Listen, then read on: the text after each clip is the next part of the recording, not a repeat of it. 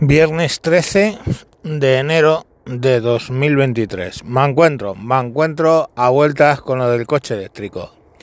Y yo que sé, ¿queréis datos? Mirad, este año ha habido una caída con respecto al anterior, perdón, en el 2022 con respecto al 21, de un 5 y pico por ciento de la venta de coches, quedándose durante todo el 2022 en 800.000 coches. O sea, no se ha vendido un millón de coches. Volveremos sobre eso. Pero de esos 800.000 coches, un exiguo, no llega al 4%, han sido eléctricos. Ahí lo dejo. Esos son datos. Hay que explicar los datos. Ahí entra ya la opinión. Primero, ¿por qué se han vendido tan pocos coches? Se han vendido tan pocos coches por la indefinición absoluta de la Unión Europea respecto a qué coches quieres comprar. Y así, sumado al hecho de que fabrican pocos por la indefinición absoluta de la Unión Europea, conseguimos un mercado de coches nuevos en caída libre y un mercado de coches viejos en ascensión. Básicamente, si tienes un diésel, ¿eh? con etiqueta B es un lujo y lo puedes vender a lo que quieras. Y así estamos. En cuanto a los coches eléctricos, pues hijo, esto ya queda claro que empieza a ser un mal sueño para la Unión Europea, que se propuso en 2035 dejar solo los eléctricos. Pero claro, es que con ese crecimiento, pues ¿qué queréis que os diga? O sea, no hay donde cargarlos. No hay donde cargarlos. Coches que valen el doble tienen una autonomía de menos de la mitad. De la mitad o menos. O sea, por ejemplo, teníamos un Jeep Compass que costaba entre 18 y 20 mil euros. Su versión eléctrica cuesta 40 mil euros. Y recorre la mitad de, de distancia. Entonces, es que así es siempre. O sea, no hay coche eléctrico que cueste menos de 35.000 euros. 35.000 euros, oiga. Cuando un coche eh, llegaron a valer 9.000 euros. O sea, 9.35. Llegaron a valer 9.000 euros. Entonces, cuando estaban más vendiendo, que vendían casi todo.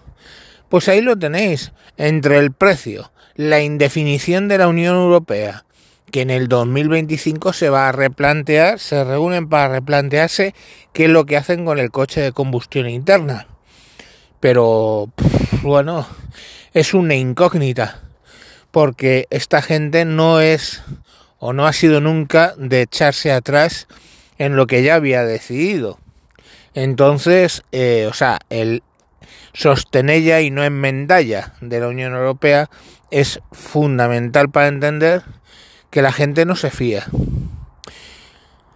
Y mientras, pues vehículos de hidrógeno que tampoco tienen una autonomía, no hay, no hay hidrogeneras o como se llame.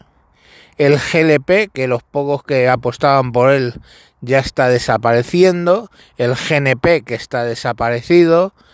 En fin, ahí tenéis toda una serie de alternativas que no hay alternativa. No hay alternativa al coche de combustión interna. Por de momento no. Para el 35 Dios dirá. Pero la alternativa, lo que tengo claro, es que no es el coche eléctrico. No es el coche eléctrico. Es así. ¿Será el diésel enchufable? Pues no lo sé.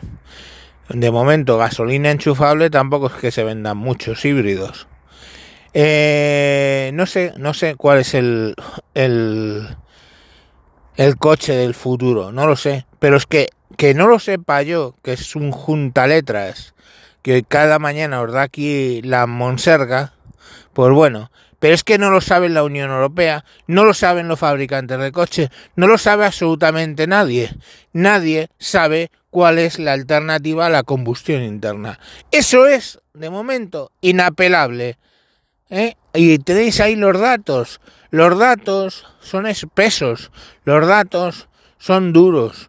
800.000 coches en el 2022, de los cuales el 40, un 4%, o sea, ese menos de 40.000 coches son eléctricos. Se esperaba, porque eran las estimaciones de la Unión Europea, un 13%.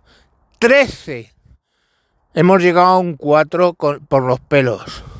Entonces, coño, eh, alguien tiene que dar explicaciones y desde luego no soy yo. ¿Eh? Alguien tiene que explicar esas cifras y no soy yo. Yo os doy mi opinión personal. Pero, pero ya está, hasta ahí. Mi opinión personal. Pero la realidad es que no se venden coches eléctricos. La realidad es que no hay dónde cargarlos. La realidad es que la experiencia de cargarlos es un puto incordio.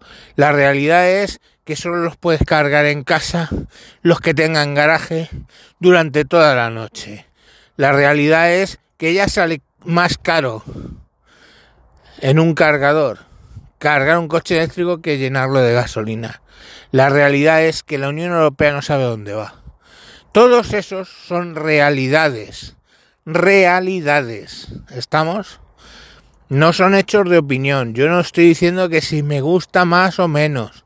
Yo solo os estoy diciendo las realidades de la vida. ¿Ok? Entonces, pues bueno, eso es lo que lo que hay hasta el momento.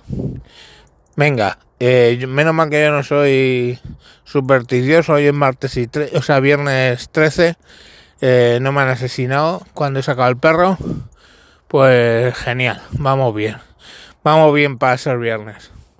Venga, un saludo a todos.